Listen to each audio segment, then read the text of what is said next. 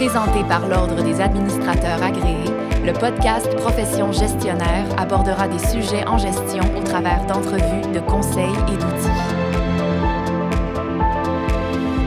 Depuis quelques années, les dénonciations relativement au harcèlement se font de plus en plus fréquentes.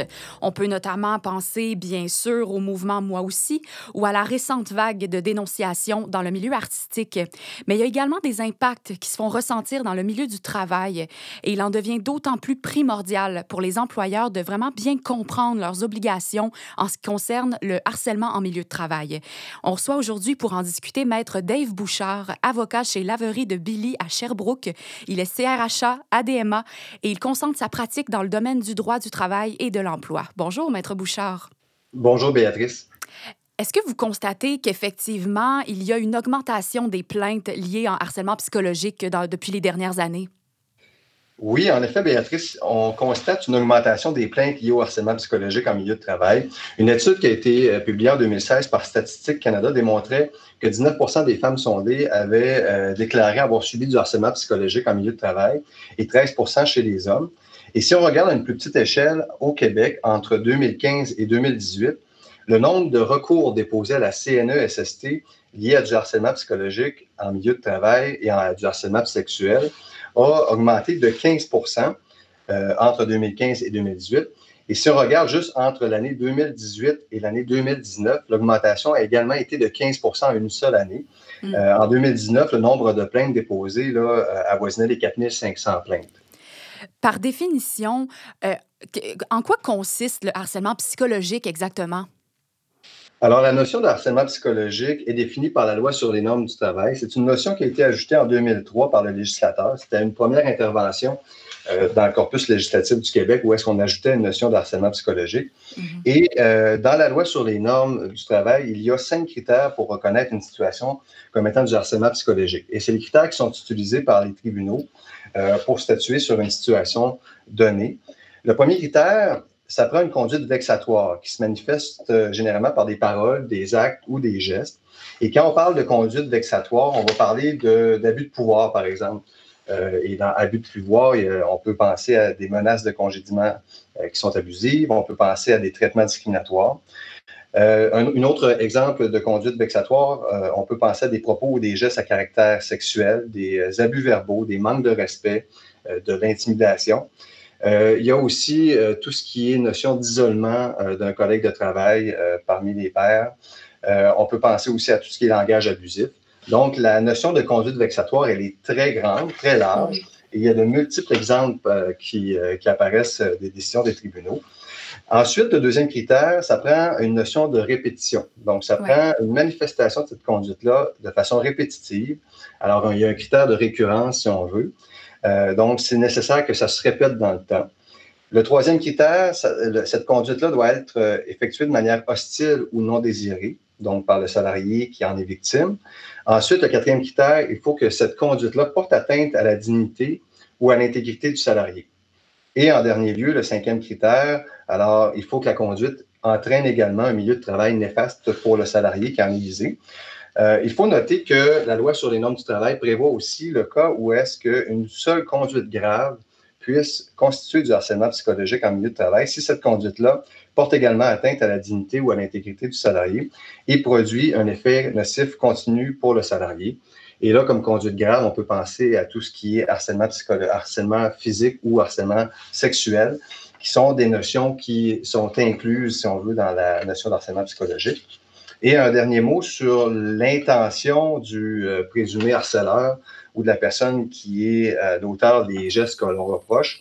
Cette personne-là, euh, quelle est l'intention ou pas de nuire au salarié qui en est victime, n'est pas pertinente. Donc, on ne recherchera généralement pas à savoir si elle avait une intention coupable, malicieuse ou malveillante ou un caractère volontaire dans les gestes. Le but de la notion de harcèlement psychologique, c'est d'éliminer à la source, donc dans les milieux de travail, euh, cette caractéristique-là, donc tout ce qui est harcèlement psychologique. Et ce n'est pas nécessairement de punir son auteur ou la personne qui commet les gestes. OK. Mais et quelles sont les, les situations qui, elles, ne sont pas considérées comme du harcèlement psychologique? Alors, généralement, on exclut de la notion de harcèlement psychologique tout ce qui est l'exercice légitime par un employeur ou euh, les gestionnaires du droit de gérance de l'employeur. On peut penser à, ça, à toutes les mesures disciplinaires qui sont octroyées dans le cadre d'un lien d'emploi. On peut penser aussi à la gestion d'un dossier de compétences d'une personne, à la gestion d'un dossier d'absentéisme, à l'octroi de tâches ou à la distribution de tâches. Généralement, c'est des choses qu'on va exclure. Euh, il y a aussi des situations où est-ce que euh, des personnes ont des communications difficiles ou des conflits de personnalité. Ça peut être un gestionnaire envers un employé ou deux employés ensemble. Euh, ces situations-là sont aussi exclues généralement de la notion d'harcèlement psychologique. il y a aussi tout ce qui est normal dans le contexte du travail. On peut parler, entre autres, à tout ce qui est euh, gestion du stress ou stress relié au travail ou surpoids de travail, ce genre de situations-là sont exclues normalement de la notion d'harcèlement psychologique. D'accord. Puis à quoi peuvent s'attendre les employés euh, en ce qui a trait au harcèlement psychologique au travail? Alors, un ajout qui a été fait également en 2003, c'est un droit. Donc, les salariés, dans la loi sur les normes, ont le droit d'avoir un milieu de travail exempt de harcèlement psychologique. Et ce droit-là s'ajoute à plusieurs autres droits qui sont prévus dans plusieurs autres lois. Par exemple, euh, les salariés, en vertu de la Charte des droits et libertés de la personne, euh, ont le droit à la sauvegarde de leur dignité, de leur honneur et de leur réputation. Euh, ils ont le droit également d'avoir des conditions de travail justes et raisonnables. Et euh, en vertu aussi de toutes les lois en matière de santé et sécurité du travail, ils ont le droit d'avoir un milieu de travail sécuritaire, ce qui, euh, évidemment, inclut un milieu sans harcèlement psychologique. Donc, c'est important que les employeurs interviennent pour éviter que des situations de harcèlement psychologique se produisent sur les lieux de travail. Concrètement, on parle de quelles obligations, de quelles interventions de la part des employeurs? Alors, la loi sur les normes du travail toujours crée deux obligations qui sont primordiales pour tous les employeurs qui sont assujettis à cette loi-là. Alors, la première obligation, l'employeur ou tout employeur doit prendre les moyens raisonnables pour prévenir les situations de harcèlement psychologique. Mm-hmm. Euh, et dans, les, dans prendre les moyens raisonnables, euh, c'est une obligation qui existait depuis euh, dès l'entrée en vigueur de la loi par les tribunaux, mais maintenant qui a été ajoutée à la loi en 2019. maintenant, dans cette dans cette obligation de prévention, les employeurs doivent adopter des politiques, une politique de prévention du harcèlement psychologique et qui prévoit aussi un processus de traitement des plaintes. Et il doit y avoir aussi une section sur euh, le harcèlement à caractère sexuel. Et il euh, faut savoir que la simple adoption d'une politique n'est pas suffisante. Là, généralement, il faut aussi que les salariés en soient euh, avisés et qu'ils ont lu et compris la politique. Et on recommande souvent d'avoir des, petites capsules d'information avec les salariés et de faire un rafraîchissement de la politique de temps à autre d'une façon périodique. La deuxième obligation qui a été créée par la loi, euh, c'est l'obligation, lorsqu'une situation de harcèlement psychologique est portée à l'attention d'un employeur, c'est l'obligation de prendre les moyens raisonnables pour la faire cesser. Et là, euh, c'est là où est-ce qu'on va parler généralement d'une enquête pour déterminer euh, les tenants et aboutissants de la situation donnée. Et ensuite, on va parler de mesures disciplinaires ou administratives qui peuvent être prises pour, euh, contre la, la présumée harceleur ou aussi des mesures administratives entre la victime et l'harceleur pour régler des situations qui s'apparentent davantage à des conflits de personnalité, par exemple. Il mm-hmm. faut savoir que euh, dans les obligations de l'employeur, ce ne sont pas des obligations de résultats, mais des obligations de moyens. Euh, ça veut dire que l'employeur doit agir de façon raisonnable, avec prudence et diligence, mais euh, c'est dans son action qu'on évaluera s'il est en mesure de remplir ses obligations, mais, non pas nécessairement dans le résultat donné. Lorsqu'une personne est victime de harcèlement psychologique, il y a un processus euh, à, suivre là-dedans. Premièrement, j'imagine, il y a le dépôt de la plainte, évidemment. Mais après ça, c'est quoi le reste des étapes de ce processus-là? En fait, il y, a, deux plaintes possibles. La, première plainte peut être en vertu de la politique que l'employeur a adoptée. Et là, normalement, cette plainte-là va suivre son cours selon la politique. Mais euh, que le salarié dépose une plainte en vertu de la politique ou non, il peut toujours s'adresser à la CNSST pour déposer une plainte en vertu de la loi sur les normes du travail.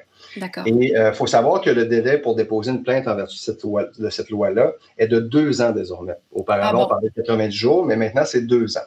Euh, ce qui euh, implique qu'il faut documenter davantage les dossiers parce que ça peut être des plaintes qui sont déposées à deux ans moins un jour. Donc, les employeurs doivent être en mesure de documenter, lorsque la situation s'y prête, les démarches qu'ils ont prises. Alors, une fois la plainte déposée, la CNSST va effectuer une enquête pour vérifier l'admissibilité de la plainte en regard des critères qu'on a parlé un peu plus tôt aujourd'hui. Mm-hmm. Et durant ce processus d'enquête-là, il va y avoir la possibilité de la médiation pour l'employeur et le salarié afin de trouver un compromis à la situation qui est vécue. S'il n'y a pas d'entente à ce niveau-là, la plainte qui sera déclarée admissible par la CNSST poursuivra son cours au tribunal administratif du travail. Et là, le salarié va avoir un avocat qui va être commis d'office, un avocat de la CNSST. Et il y aura éventuellement une audience du tribunal administratif du travail où un juge entendra les parties, l'employeur et le salarié. La particularité dans les plaintes déposées en vertu de la loi sur les normes du travail, c'est que dans certains cas, le harcèlement est vécu entre deux collègues de travail et c'est toujours l'employeur qui sera visé par la plainte parce que c'est l'employeur qui a des obligations en regard de la loi euh, de faire cesser euh, le harcèlement qui est porté à sa connaissance et aussi de prévenir ces situations-là. Et une fois que l'audience est tenue, euh, il y aura des ordonnances ou une décision rendue par le TAP, dépendamment de l'issue du dossier. Quelles sanctions ou exigences peuvent finalement être octroyées à l'employeur vis-à-vis d'un salarié qui a été victime de harcèlement en milieu de travail? Alors, euh, une fois que le tribunal a décidé qu'il y avait vraiment une situation de harcèlement psychologique et qui décide aussi que l'employeur n'a pas respecté une ou l'autre de ces deux obligations ou les deux, euh, le tribunal pourra rendre des ordonnances qui sont relativement très larges. Entre autres, et ça, c'est des, ordonnances qui sont prévues par la loi sur les normes, donc des pouvoirs prévus par la loi. Il pourra réintégrer le salarié ou la salariée si jamais cette personne-là a été euh, congédiée ou remerciée ou elle a dû démissionner à cause de la situation. Il pourra aussi condamner l'employeur à verser euh, le salaire perdu par la personne euh, victime de harcèlement psychologique s'il y en a. il pourra condamner l'employeur à prendre les moyens raisonnables pour faire cesser les situations de harcèlement psychologique. Il pourra également le condamner à verser des dommages et intérêts punitifs et moraux euh, lorsqu'il y a des, euh, situations qui le, permettent, notamment des atteintes importantes à la dignité euh, de la personne ou à, la réputation, entre autres, c'est des exemples. Il pourra aussi ordonner à l'employeur de verser une indemnité pour perte d'emploi, de, lui de financer le soutien psychologique requis par la victime de la situation de harcèlement. Mm-hmm. Il pourra également, le tribunal, ordonner à l'employeur de modifier le dossier disciplinaire du salarié victime de harcèlement dans les cas où est-ce que l'employeur a imposé des mesures abusives qui euh, constituent aux yeux du tribunal des, euh, une situation de harcèlement psychologique. Merci beaucoup, Maître Bouchard, pour votre participation à ce balado à profession gestionnaire. Donc, à retenir parmi tout ce qui a été mentionné aujourd'hui, la notion de harcèlement psychologique, comme on l'a énuméré plus tôt, se définit par cinq critères, à savoir une conduite vexatoire qui se manifeste soit par des paroles, des actes ou des gestes à caractère sexuel, qui se manifeste de façon répétitive ou lors d'un acte unique et grave, qui se manifeste de manière hostile ou non désirée, qui porte atteinte à la dignité ou à l'intégrité du salarié et qui entraîne un milieu de travail néfaste. Il faut également retenir que l'employeur a deux obligations importantes en matière de harcèlement psychologique, à savoir prendre les moyens raisonnables pour prévenir ce harcèlement, ce qui inclut d'adopter une politique de prévention du harcèlement psychologique et de traitement des plaintes. Et puis finalement, lorsqu'une telle conduite est portée à la connaissance de l'employeur, bien il doit prendre les mesures raisonnables pardon, pour la faire cesser. C'était maître Dave Bouchard, CRHA, ADMA, avocat en droit du travail et de l'emploi chez Laverie de Billy. Si vous voulez partager sur le sujet via les médias sociaux, vous n'avez qu'à ajouter le hashtag profession gestionnaire. Merci à tous les auditeurs et auditrices. À la prochaine. Merci, Maître Bouchard. Merci. Profession gestionnaire était présentée par l'Ordre des administrateurs agréés, l'Ordre professionnel des gestionnaires du Québec. Pour des articles, des outils et des formations en ligne en lien avec le domaine de la gestion, visitez le adma.qc.ca.